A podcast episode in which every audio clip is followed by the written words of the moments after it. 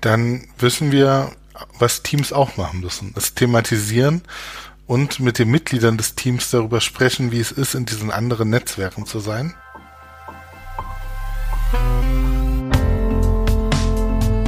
Next Level Team Design. Teamarbeit neu gestalten.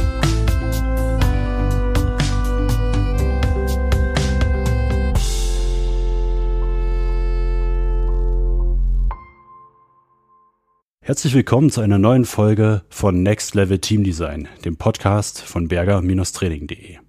Wie funktioniert Coworking im ländlichen Raum und sind regionale und überregionale Netzwerke die Zukunft der Zusammenarbeit? Heute spreche ich mit Tobias Kremkau. Er ist Referent für Entwicklung und Beratung bei der Coworking Land EG, war Head of Coworking im St. Oberholz in Berlin und gehört zum Vorstand der German Coworking Federation. Wir werden in dieser Folge über Coworking im ländlichen Raum sprechen und dabei der Frage nachgehen, welche Potenziale dieses Konzept für die Gestaltung von Team- und Netzwerkarbeit haben kann. Mein Name ist Markus Berger und ich bin Teamentwickler. Hallo Tobias, schön, dass du dir die Zeit nimmst und mit mir über dieses Thema sprichst. Hallo Markus, äh, vielen Dank für die Einladung, über dieses Thema reden zu können. Ja, total gern. Hm, vielleicht kurz zu Beginn noch ein paar Dinge zu deiner Person. Was muss man denn über dich wissen, um das, was du sagst, richtig einordnen zu können? Das ist eine verdammt gute Frage. ähm, ich, ich bin ja ähm, quasi als Berater zum Thema Coworking tätig. Ähm, ich glaube, was man wissen muss, dass ich äh, dieses Thema liebe. Dass ich mich vor Jahren ins Coworking verliebt habe, dann auch entschlossen habe, beruflich da reinzugehen und seitdem auch äh, bei dem Thema geblieben bin. Das äh, ist jetzt äh, bei meiner Erwerbsbiografie auch nicht selbstverständlich. Da gab es alle fünf Jahre interessanterweise um einen Bruch so. Aber ähm, das Thema hat sich weiterentwickelt und dadurch habe ich, als dieser Bruch äh, vor, sich vor mir auftat, es geschafft, ihn zu umschiffen oder drüber zu springen, um in dem Bild zu bleiben. Und bin beim Coworking geblieben, was sich verändert hat und auch meine Gedanken haben mhm. sich zum Coworking mit verändert. Ähm, also ich glaube, was man wirklich wissen muss, ist, dass ich für dieses Thema innerlich brenne. Ja. Ja, das ist schon mal gut. Ansonsten, na, wenn man dir auf Twitter folgt, ähm, da ist dein Pseudonym Isa Matrose, ähm, sieht man auch, dass du gebürtiger Magdeburger bist und daraus auch keinen Hehl machst. Also es hat oft für mich so eine, eine politische Dimension, ähm, dass du auch schaust, dass auch das Thema der neuen Bundesländer im Coworking nicht zu kurz kommt und Beachtung findet. Ist es einfach aus deiner Biografie heraus oder gibt es dafür einen besonderen Anlass? Ja, wahrscheinlich äh, beides, aber ähm, ich muss sagen, dieses Thema der ostdeutschen Identität, das hatte ich selber sehr lange gar nicht auf dem Schirm. Also ich bin nach dem Zivildienst weggegangen aus Magdeburg. Ich wollte so weit weg, wie es ging. Das war dann München. Ich habe während des Studiums meine Auslandsaufenthalte in, äh, in Venedig und Brüssel absolviert. Ähm, die, die Erkenntnis, sich wieder auch mehr mit dem Thema Ostdeutschland selber zu beschäftigen, die kam mir, als ich ein Coworking-Projekt in Frankfurt-Oder hatte. Und ähm, da sind zwei Sachen passiert. Äh, parallel war der Aufstieg äh, der rechtspopulistischen bis teilweise rechtsextremen AfD in den neuen Bundesländern. Hm. Und äh, das führte dazu, dass die Medien auch verstärkt über die ostdeutschen Bundesländer berichteten und das nicht positiv leider. Und äh, auch äh, bei dem Thema natürlich auch zu Recht nicht positiv. Aber ich fand das mediale Bild sehr einseitig. Und äh, während ich in Frankfurt oder ein, ein Coworking Space konzipierte, da für die Vorabrecherche war, Leute kennenlernte, in diese Netzwerke fort eintauchte, lernte ich äh, Menschen in meinem Alter kennen. Und als wir uns dann über unsere Jugend unterhalten hatten, hat es mich quasi wie ein Blitzschlag getroffen. Die Geschichten der Leute dort waren eins zu eins meine Geschichte. Genauso haben ich und meine Freunde das in Magdeburg erlebt.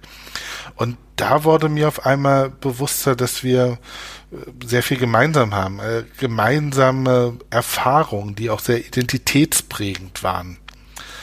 Und dann habe ich angefangen, mich mit diesem Thema auch mehr zu beschäftigen.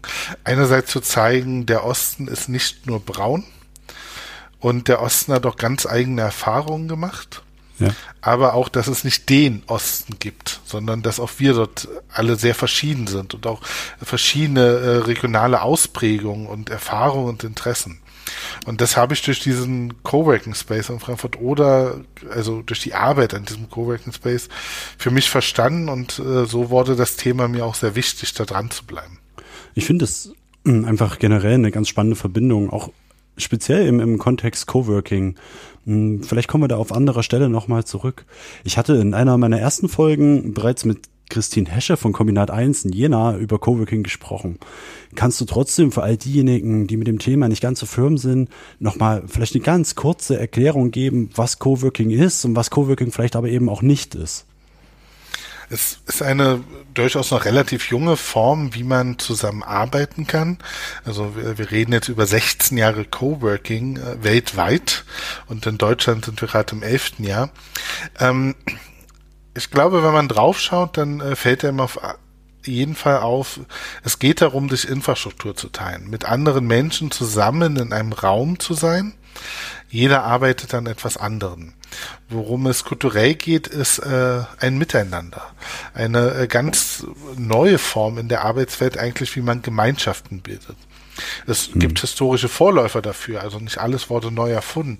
Aber äh, dieser Mix an, an Vorläufern in der Kombination mit mobil arbeiten zu können durch neue Technologien, die, also das, das Wi-Fi, das hat es dann etwas Einmaliges gemacht. Es, es geht darum, dass man sich aussucht, selbstbestimmt, wo man arbeitet und mit wem man dort seine Zeit verbringt. Hm, jetzt bist du, ich glaube, seit diesem Kalender ja erst vom aus meiner Perspektive klassischen Coworking in einen Bereich gewechselt, der sich da Coworking Land nennt und sag mir mal, ob ich das richtig verstehe. Ich glaube, der Fokus liegt darin, wirklich Coworking in ländlichen, vielleicht auch strukturschwächeren Regionen bewusst zu initiieren und bewusst zu positionieren. Wie sieht es aus? Also, wie unterscheidet sich Coworking im ländlichen Raum vom klassischen Coworking in der, in Anführungszeichen, Großstadt?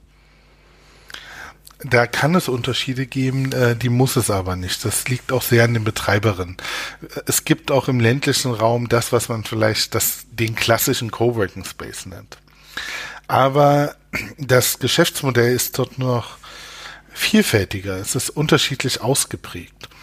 Und wo es sich, glaube ich, am meisten unterscheidet zum Coworking in der Großstadt, zumindest in den meisten Fällen, ist die gesellschaftliche Relevanz so ein Ort hat eine ganz andere Bedeutung als, sagen wir mal, in Berlin, wo es hm. auch noch hunderte anderer von Offenheit geprägte Orte und auch andere Coworking Spaces gibt. Ähm, man kann aber zum Beispiel sehr nachbarschaftlich ausgerichtete Coworking Spaces in Quartieren vom, von der Bedeutung und der Wirkung auch mit Coworking Spaces im ländlichen Raum vergleichen. Also je nachdem, welchen Blickwinkel man einnimmt, gibt es äh, gar nicht so große Unterschiede. Was auffällig natürlich ist, dass wir im urbanen Raum, in, in den Metropolen, sehr große Coworking Spaces haben mit einem starken Fokus auf, auf Teams, mhm. auf, äh, auf klassische Büroräume. Ähm, das haben wir natürlich im ländlichen Raum in dem Sinne nicht. Man muss aber sagen, dass ähm, das eine Entwicklung ist, also wenn ein Ort sich dahin entwickelt, gehen oft auch die Coworking-Werte verloren. Das muss es nicht automatisch sein, aber ich beobachte das immer wieder, dass sich der Fokus ändert. Also ein Ort, der vielleicht in der Coworking-Bewegung einmal anfing und sich dann eigentlich zu einer Büroraumvermietung entwickelte aus wirtschaftlichen Gründen. Ja. Ja, das ist ja auch nochmal ganz spannend, ne? weil es dann ja für mein Dafürhalten einfach auch eine Identitätsveränderung gibt des Ortes. Hm, Gibt es denn zu dieser, glaube ich, trotzdem recht neuen Form des äh, Coworking im ländlichen Raum, in diesem sowieso neuen Setting, trotzdem schon auch irgendwie Befunde und Erkenntnisse, die man jetzt in der kurzen Zeit sammeln konnte. Was funktioniert da besonders gut, was vielleicht auch nicht? Wie viele Coworking Spaces gibt's denn? Wie ist denn das Wachstumspotenzial, also speziell auch im ländlichen Raum? Ja, ich, also so richtig untersucht wird es eigentlich seit ungefähr drei Jahren. Ähm, ich äh, kann jetzt noch keine Wachstumsprognose geben. Es ist aber auffällig, wie viele solche Orte momentan entstehen. Ähm, die ersten Coworking Spaces im ländlichen Raum gründeten sich eigentlich parallel zu denen in den Städten. Ähm, so gesehen war, war, ist die Idee gar nicht so neu. Also äh, wir, mhm. wir, sprechen ja mit der Gründung vom Beta-Haus in Berlin im Jahr 2009 vom ersten Coworking Space in Deutschland. Aber schon 2010 gab es auch Coworking Spaces im ländlichen Raum, also vor äh, vielen anderen Großstädten. ähm, seit zwei, drei Jahren sehen wir aber ein enormes Wachstum, äh, aber es ist halt statistisch nicht so äh, ausgewertet worden bisher. Man kann davon reden, dass wir ungefähr 150 bis 170 Coworking Spaces im ländlichen Raum von Deutschland haben. Wie sich dieser ländliche Raum definiert, das ist ja auch nochmal sehr unterschiedlich. Also das sind auch Coworking Spaces in Kleinstädten, die vielleicht für den sie umgebenden ländlichen Raum äh, die Funktion eines Mittelzentrums haben. Der zentrale Ort, an dem man hingeht, um äh, Infrastruktur und Dienstleistungen aufzusuchen. Ja. Auch hier würde man eigentlich vom ländlichen Coworking Spaces reden. Jetzt sagen wir mal, es sind 150. Deutschlandweit gibt es etwas über 700 Coworking Spaces. Das, die sind schon gezählt. Daran sieht man auch, dass es äh, eigentlich einen ganz erheblichen Anteil sogar hat. Jetzt ist Deutschland aber auch, äh, je nach dem Blickwinkel, den man wieder ansetzt, äh, den Maßstab sozusagen, ähm, ein sehr, eine sehr ländliche Region. Die meisten Menschen leben eigentlich im ländlichen Raum. So gesehen sollte es nicht überraschen, dass es dort auch Coworking Spaces gibt. Du hattest ja gerade schon mal angeschnitten, dass es trotzdem vielleicht so eine Tendenz zu sehen ist, dass im städtischen Raum in Coworking Spaces oft ein Konzept besteht und das kenne ich auch, dass es da komplette Teambüros gibt, was im ländlichen Raum vielleicht weniger der Fall ist. Was bedeutet das jetzt für das Thema Teamarbeit und Zusammenarbeit im ländlichen Raum, wenn Firma XY jetzt die Leute nicht alle genau dort an dem Platz hat, sondern das, ich stelle es mir so vor, im ländlichen Raum dann wirklich alle Coworking-User und Userinnen zu einem anderen Unternehmen gehören. Was bedeutet das dann trotzdem für das Thema der Zusammenarbeit? Das, ähm, diese Frage muss man, glaube ich, genau jetzt auch als eine Folge der, der Corona-Pandemie und wie sich Unternehmen neu aufstellen, ähm, herausfinden, auf jedes Unternehmen. Wir haben ja die ein, an sich paradoxe Situation, dass die Unternehmen in Coworking Spaces in der Stadt eigentlich nur den Ort gewechselt haben. Die Teams äh, sind nicht mehr im Büro, sondern die sind ins Coworking ja. Space geschickt worden. Aber für die einzelne Person hat sich in dem Sinne nichts geändert. Sie hat nur einen anderen Fahrtweg. Im ländlichen Raum wohnen die Leute ja, ich nehme jetzt mal als Beispiel rund um Berlin, äh, so verteilt, dass dieses zentral Zusammenkommen keinen Sinn mehr macht. Das heißt, jeder geht vielleicht in einen Coworking Space in seiner Nähe und man arbeitet halt ähm, ortsunabhängig voneinander getrennt zusammen. Sitzt also nicht mehr im Team im Coworking Space. Ja. Und ähm, da geben halt die Coworking Spaces äh, Menschen die Möglichkeit, was halt die Coworking Spaces in der Stadt nahezu nicht tun, ähm, sich ein Coworking Space in seiner Nähe auszusuchen, dadurch auch den Arbeitsweg zu reduzieren, näher bei seinen ähm, äh, bei seiner Familie auch zu sein, da wo man wohnt, auch zu arbeiten und nur noch äh, punktuell vielleicht in die Großstadt reinzupendeln. Es kann natürlich auch Teams in Coworking Spaces im ländlichen Raum geben. Wenn wir hier uns die Art der Orte anschauen, die sich entwickelt haben, dann ähm, kann man sagen, dass es sieben Coworking-Typen im ländlichen Raum gibt. Das kann man alles auch in einer Studie der Bertelsmann Stiftung zu Coworking im ländlichen Raum nachlesen, die mhm. Autorinnen der Cowork Land äh, Genossenschaft geschrieben haben. Und einer dieser Orte ist äh, der klassische Coworking Space, der oft auch über Büros verfügt. Es gibt ja auch Teams im ländlichen Raum, halt nur viel weniger, als wir das in der Stadt kennen. Aber die anderen Orte haben das nicht unbedingt oder wenn Sie Teamangebote haben, geht es gar nicht darum, dauerhaft den Arbeitsplatz in den ländlichen Raum zu verlagern. Also vielleicht äh, ein paar Beispiele. Es gibt auch den Ort der neuen Dorfmitte. Äh, Coworking wie eine Dienstleistung der Daseinsvorsorge, aber angereichert durch andere Dienstleistungen, quasi die ähm, alles, was man so von einem Marktplatz kennt. Es gibt aber auch den Workation-Ort, wo Leute arbeiten, während sie unterwegs sind, wo sie Urlaub und Arbeit miteinander verbinden.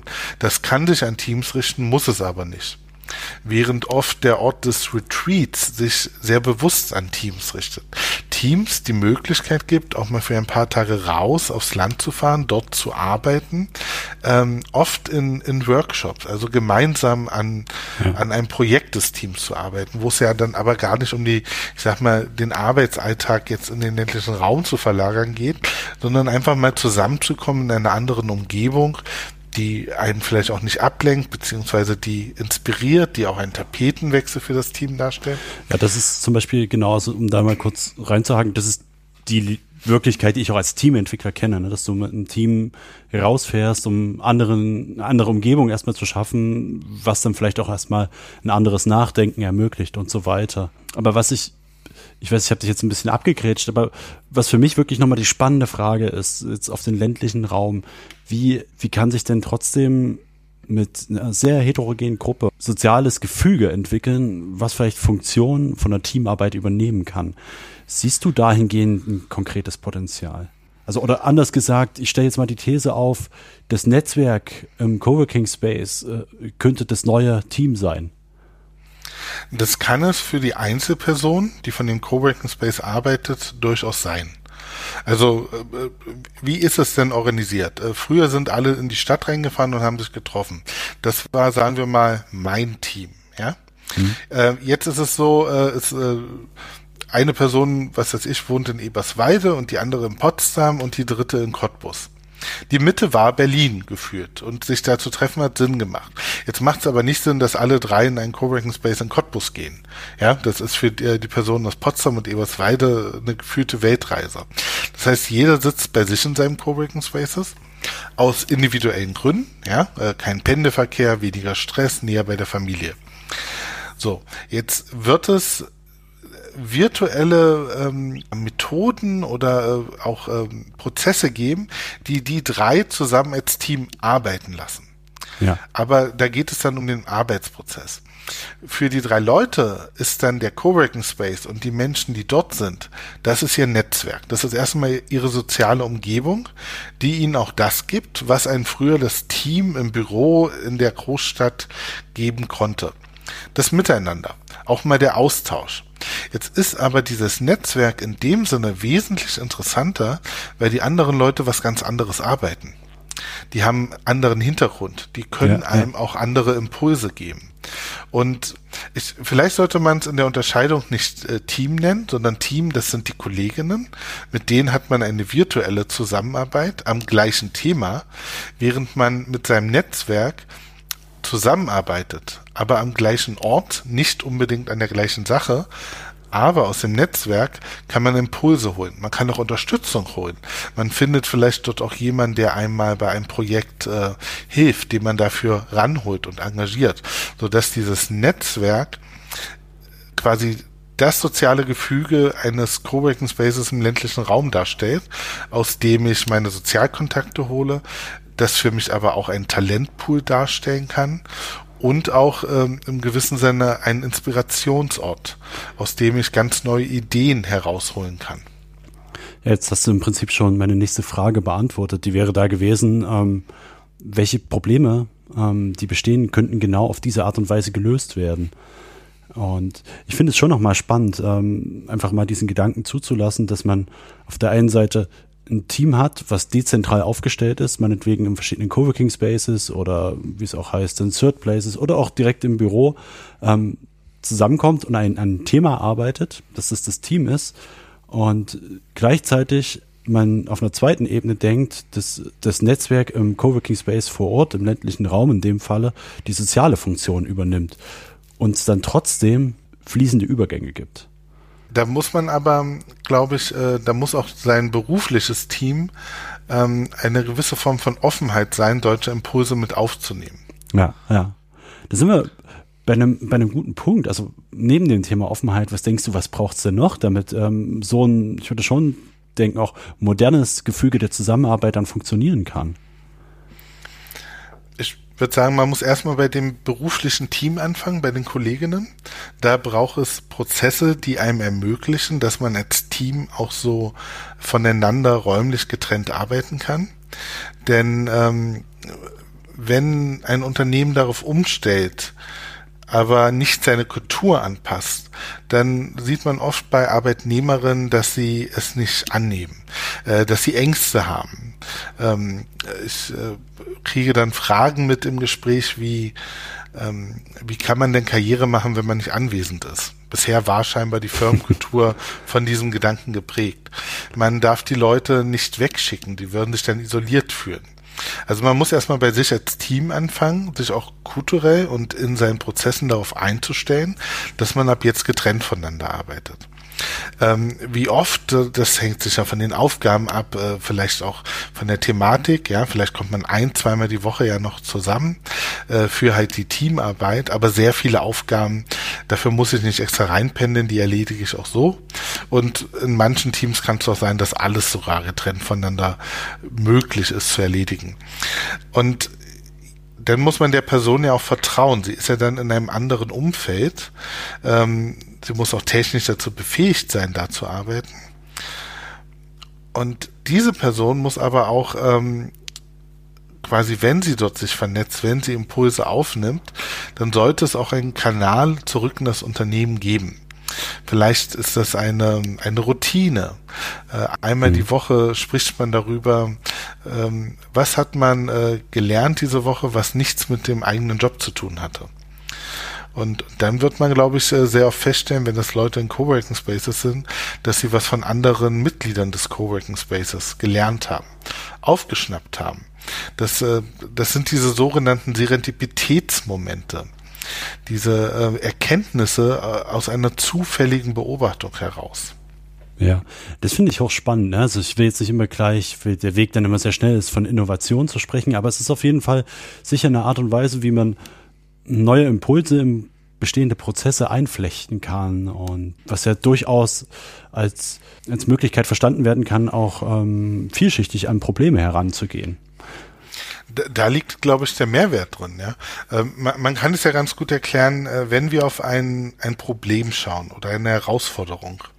Wir als als Individuum, dann ist unser Blick davon geprägt, welche Erfahrungen wir gesammelt haben, welche Ausbildung wir haben. Auch die lehrt uns ja einen bestimmten äh, Blick anzuwenden, ja. ähm, wo wir herkommen, äh, welches Geschlecht wir haben, wie alt wir sind.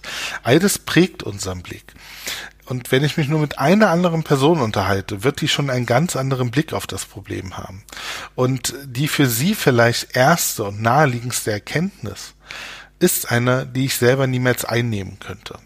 Und da liegt halt der Mehrwert drin, sich mit Leuten auszutauschen, die anders sind als man selbst, die deshalb auch einen anderen Blickwinkel mitbringen.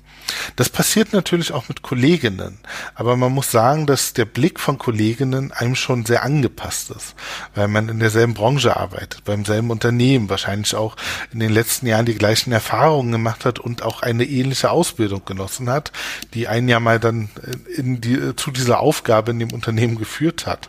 Ähm, und da liegt der Mehrwert auch drin, sich mit anderen auszutauschen in einem, äh, nennen wir es Netzwerk, ja, also der Gemeinschaft eines Coworking Spaces und Innovation, das muss man für sich auch definieren, wie niedrigschwellig man diesen Begriff ansetzt.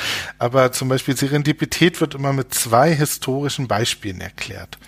Und mhm. eins ist die Entdeckung der Röntgenstrahlen durch Konrad Röntgen. Ähm, er, er hat äh, ein, ein Gerät vergessen auszuschalten, ist in den Urlaub gefahren und als er wiederkam, hat er eine Reaktion beobachtet. Und daraus hat er dann geschlussfolgert, was passiert ist, und das wurde dann, äh, was man die Röntgenstrahlen nennt. Da, da war jetzt nicht sehr viel Innovation drin sozusagen. Ja. Auch äh, das zweite Beispiel, das sind Teebeutel. Ein Bostoner Teelieferant wollte einfach äh, Porto sparen und hat sein Tee nicht mehr in Blechdosen verschickt, sondern in Seidenbeutel eingenäht.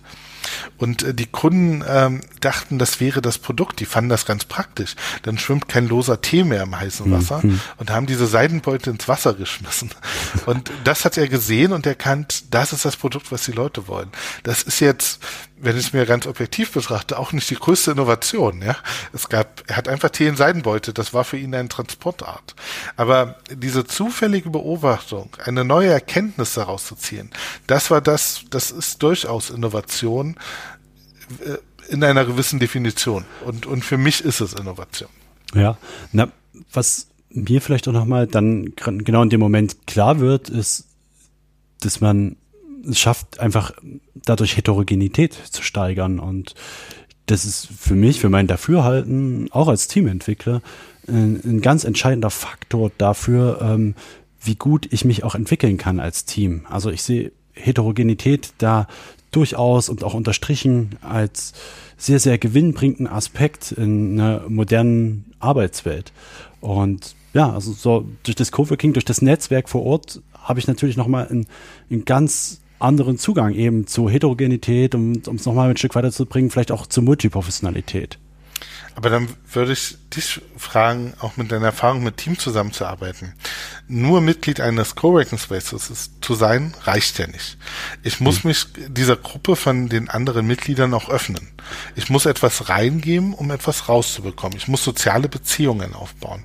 Wie, wie machen das Teams, in denen vielleicht auch Menschen sind, denen das schwerfällt? Hm, für mich der gewinnbringendste Ansatz ist tatsächlich Reflexion genau darüber, dieses Überwinden zu bringen, weil, naja, das ist ja in dem Fall dann immer ein Wachstum. Also ein einfaches Beispiel, ich habe äh, Mitarbeiter oder Mitarbeiterin XY, äh, der es einfach schwerfällt, sich zu öffnen und auf andere Leute zuzugehen. Und wenn man genau das thematisiert, dann ist es oftmals so, dass es bei diesen Personen einen gewissen Leidensdruck genau dahingegen gibt. Also die beobachten das natürlich auch in ihrem Privatleben und sonst wo. Und äh, wenn man es schafft, über eine Kultur der Offenheit das ganz transparent zu machen und sagen, nee, das ist auch eigentlich überhaupt nicht schlimm, es geht ganz vielen Menschen so, dann fällt es schon mal viel leichter, sich darauf einzulassen. Also, um es kurz zu sagen, genau das zu thematisieren und auf der anderen Seite aber auch zu akzeptieren, dass man da niemanden dazu zwingen kann. Es muss halt von sich herauskommen und eine Kultur der Offenheit, die wirklich gelebt wird und nicht nur draußen dran steht an so einem Ort, ist dem natürlich total zuträglich. Dann wissen wir, was Teams auch machen müssen. Es thematisieren und mit den Mitgliedern des Teams darüber sprechen, wie es ist, in diesen anderen Netzwerken zu sein. Mhm. Ich habe einmal eine Veranstaltung im Coworking Space gemacht, ähm, äh, Coworking für Introvertierte. Ich habe mhm. jemanden eingeladen, der darüber seine Erfahrung teilen wollte, wie es für ihn als introvertierte Person war in einem Coworking Space. Und ich war überrascht, wie viele Leute dann kamen, ähm, die sich auch selber als introvertiert bezeichnet haben. Und es ging darum, wie kann man als Introvertierte auch in einer Coworking-Community, in diesem Netzwerk aktiv sein. Und ähm, ja, manche Menschen wollen das nicht und das, das ist auch okay, das äh, muss man auch akzeptieren, aber andere versuchen es zumindest, ja. Gut, und ich finde es ja ganz spannend, ne, weil, also per se würde ich ein Coworking Space generell erstmal unterstellen, dass es schon eher ein offenerer Ort ist im Vergleich zu anderen. Und wenn ich mich jetzt als introvertierter Mensch trotzdem dafür entscheide, in einem Coworking Space regelmäßig zu arbeiten, dann könnte man an der Stelle auch unterstellen, da gibt es ja schon einen Impuls, wo man sagt, ja, ich möchte eigentlich diese Öffnung, weiß vielleicht aber noch nicht wie. Und dann ist es eben genau so ein Thema sensibel, ja, aufs, aufs Tableau zu holen und zu thematisieren. Zum Beispiel, ich finde das eine super Idee, die du da hattest, da, da einfach mal so das ganz bewusst zu positionieren. Weil ich glaube, und da sind wir auch wieder beim meinem Herzensthema der Zusammenarbeit, dass es da noch so unglaublich viel Potenzial gibt ich glaube, wir kennen uns alle mit Zusammenarbeit wirklich noch recht wenig aus. Und wir müssten das noch viel mehr erforschen, was da alles geht und vielleicht auch viel mehr weggehen von althergebrachten Routinen, sondern da einfach Sachen in Frage stellen, Sachen probieren, ausprobieren und immer wieder reflektieren und daraus lernen. Und äh, das ist so zumindest meine Vision, wie sich Zusammenarbeit auch mitentwickeln kann, weil es ist ja auch nicht so, dass man das einmal herausgefunden hat, wie das funktioniert und das war's. Die Welt steht ja nicht still, Anforderungen verändern sich und so weiter. Zum Abschluss würde mich noch was ganz Besonderes interessieren. Ich hatte, während du eben gesprochen hattest, immer wieder äh, so ist mein Blick auf mein Bücherregal hier geschwiffen und dann hat mich so ein rotes Buch angestrahlt, Friedhof Bergmann, neue Arbeit, neue Kultur. Und sein Thema ist ja die neuen Arbeitswelten. Nur dass er das, glaube ich, ganz anders meinte, äh, als es heute weitläufig begriffen wird. wo gehen denn für dich neue Arbeitswelten hin? Was braucht's denn? Welche Kultur braucht's denn aus deiner Perspektive? Und was ist ein, vielleicht ein, ein sehr schönes Bild, was du malen kannst, wo es denn hingehen könnte?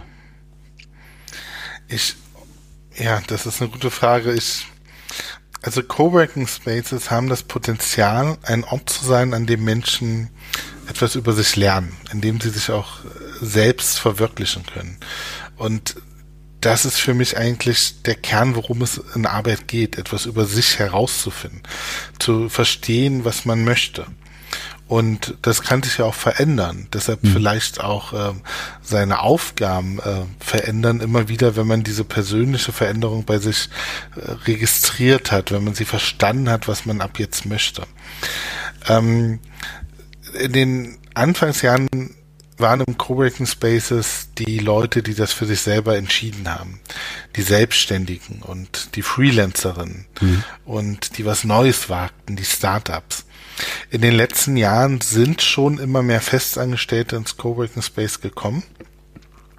Das waren zu Beginn aber auch, ich sag mal, Leute in Positionen, in dem sie die Handlungsfreiheit hatten, das auch zu entscheiden, dass sie von hier arbeiten wollen. Und dann haben die Unternehmen ihre Teams geschickt. Und da muss ich sagen, ähm, mit geschickten Teams aus Unternehmen hatte ich in Coworking Spaces meist Probleme hm. äh, in der Anfangszeit, so in den ersten sechs Monaten. Denn dieser Ort an dem haben sie sich nicht ausgesucht zu sein, was bisher in der Coworking-Szene Normalität war. Ähm, der Coworking Space mit seiner äh, Community, seinem Image, seinem Design war auch wie so eine Art Filter immer. Das heißt, wer am Ende geblieben ist, der hat auch reingepasst kulturell. Das reduziert schon mal Konflikte. Jetzt waren aber Leute äh, hingeschickt worden, die sich das nicht ausgesucht haben. Vielleicht war es für sie der falsche Coworking Space. Und da muss ich sagen, traten immer wieder Konflikte auf. Mit den Leuten, mit den Teams musste man arbeiten, kleinere Übungen machen und, und das nebenbei geführt. Und es hat meist ein halbes Jahr gedauert, ähm, bis sie, ich würde sagen, ihre Unternehmenskultur, die sie mitgebracht haben, ausgespitzt hatten und sich akklimatisiert haben.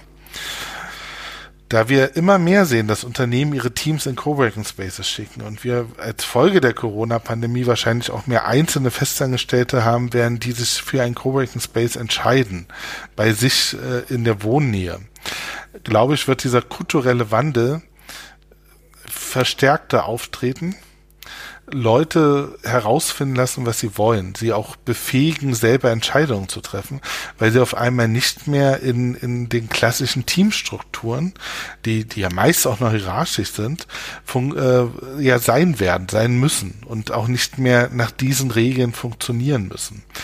Und ähm, ich glaube, das ist äh, die Zukunft, das Coworking und das ist ja Coworking eher so eine Art Werkzeug, aber dieser Raum Coworking Space wird Menschen verändern und neue Sachen über sich herausfinden lassen.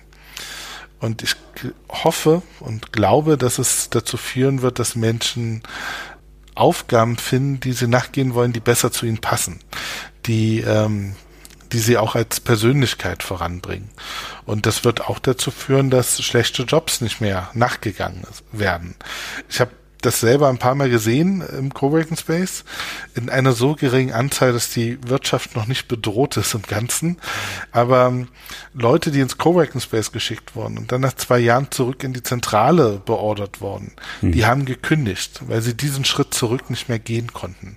Sie hatten einen persönlichen Erkenntnisstand erlangt, was sie möchten, dass es kein Zurück mehr gab. Das finde ich hochinteressant, tatsächlich. Also, und wenn man es konsequent denken würde, dann möchte ich im besten Fall als Arbeitgeberin genau die Leute bei mir arbeiten haben, die das wollen. Das ist zumindest äh, meine Überzeugung. Ähm, alles andere funktioniert halt nicht gut, zumindest. Und sicher bewegt man sich auch in anderen Segmenten, wo es wo Geld noch eine entscheidende Rolle spielt und wie billig kann jemand arbeiten und so weiter. Aber im Grunde wenn es darum geht, wirklich relevante Probleme auch zu lösen und dafür zu arbeiten, dann möchte ich ja Leute haben, die sich aus freien Stücken dafür entscheiden. Und vielleicht ist es ein gutes arbeitskulturelles Tool dann an der Stelle der Coworking Space und sagen, okay, finde doch an diesem Ort heraus, wie du mein Unternehmen am besten unterstützen kannst. Oder ist das zu hoch gegriffen?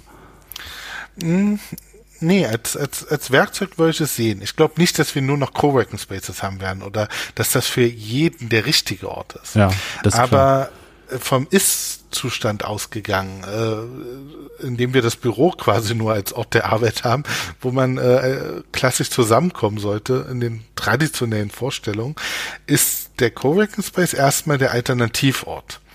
Ähm, besser als das Zuhause, weil ich halt soziale Kontakte habe. Das, das Zuhause kann für einige Menschen der richtige Arbeitsort sein, aber viele fühlen sich auch isoliert oder äh, bekommen halt nicht das Soziale, was ihnen der Coworking Space zumindest noch bieten kann. Das heißt, äh, der Coworking Space könnte ein, ein Teilabschnitt in einem Entwicklungsprozess sein. Ähm, vielleicht arbeiten Teams danach besser zusammen, auch zusammen im Büro. Ähm, vielleicht findet jemand ähm, heraus, was er oder sie wirklich möchte. Ähm, und in dem Sinne, glaube ich, werden Coworking Spaces wirken können. Sie ersetzen nicht das Büro und sie ersetzen auch nicht das Zuhause oder andere Orte, an denen man zusammenarbeiten kann. Aber ich glaube, sie haben den größten kulturellen Einfluss darauf, wie Menschen über Arbeit denken. Für mich wurde auch jetzt einfach nochmal deutlich, welches Potenzial, auch mit der Unterscheidung jetzt äh, Team und lokales Netzwerk vor Ort, welches Potenzial das allgemein für das Thema Zusammenarbeit in sich nochmal trägt und dann auch nochmal speziell für den ländlichen Raum begriffen. Mhm. Deswegen würde ich es an der Stelle auch gern rund machen und abschließen und jetzt nochmal für dich äh, den letzten Impuls geben. Gibt es noch irgendwas, äh, was ich vielleicht nicht gefragt habe, was du denkst, das ist noch wichtig zu dem Thema zu sagen?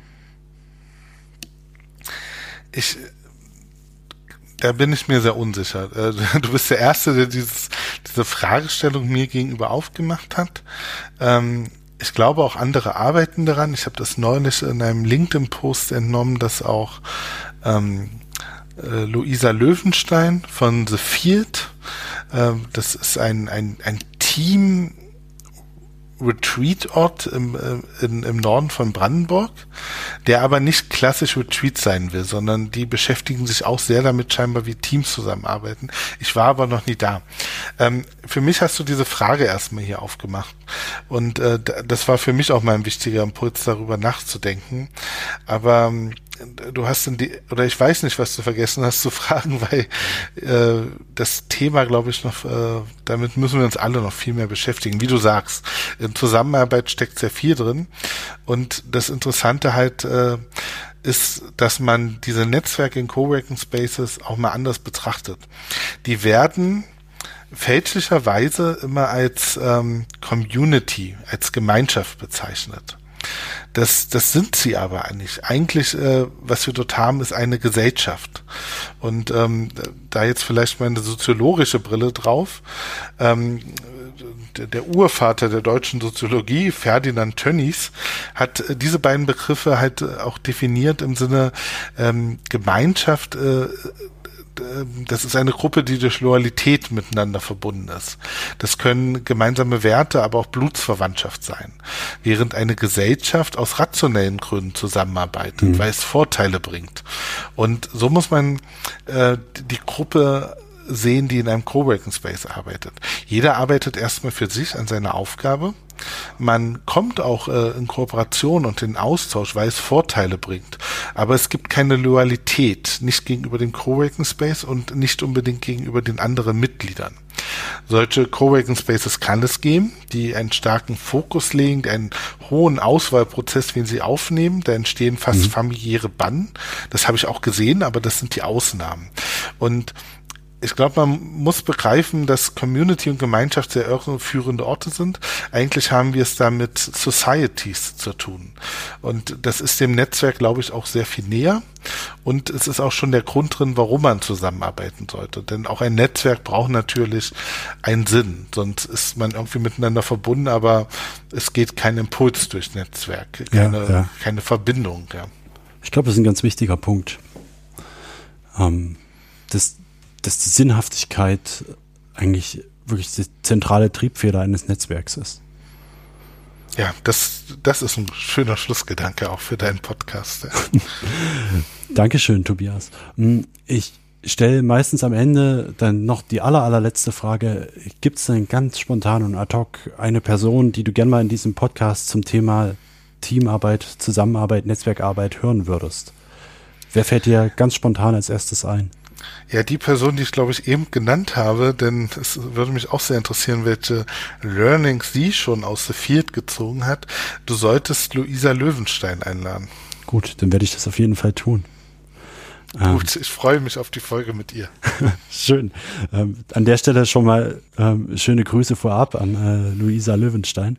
Ich melde mich bei dir. Mhm. Tobias, vielen, vielen Dank, dass du dir jetzt die Zeit genommen hast und mit mir dieses Gespräch führen konntest. Also ich kann jetzt für mich einfach nur nochmal feststellen, dass es mich total bereichert hat und ähm, ich da, glaube ich, einfach nochmal ein bisschen drüber nachdenken muss.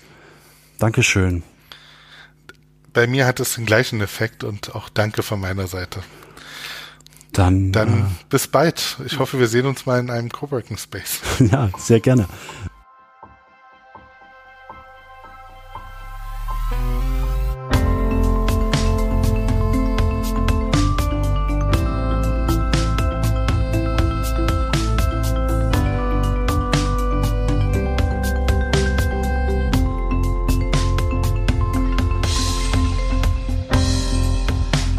Next Level Team Design. Der Podcast, der Teams besser macht. Mehr auf www.berger-training.de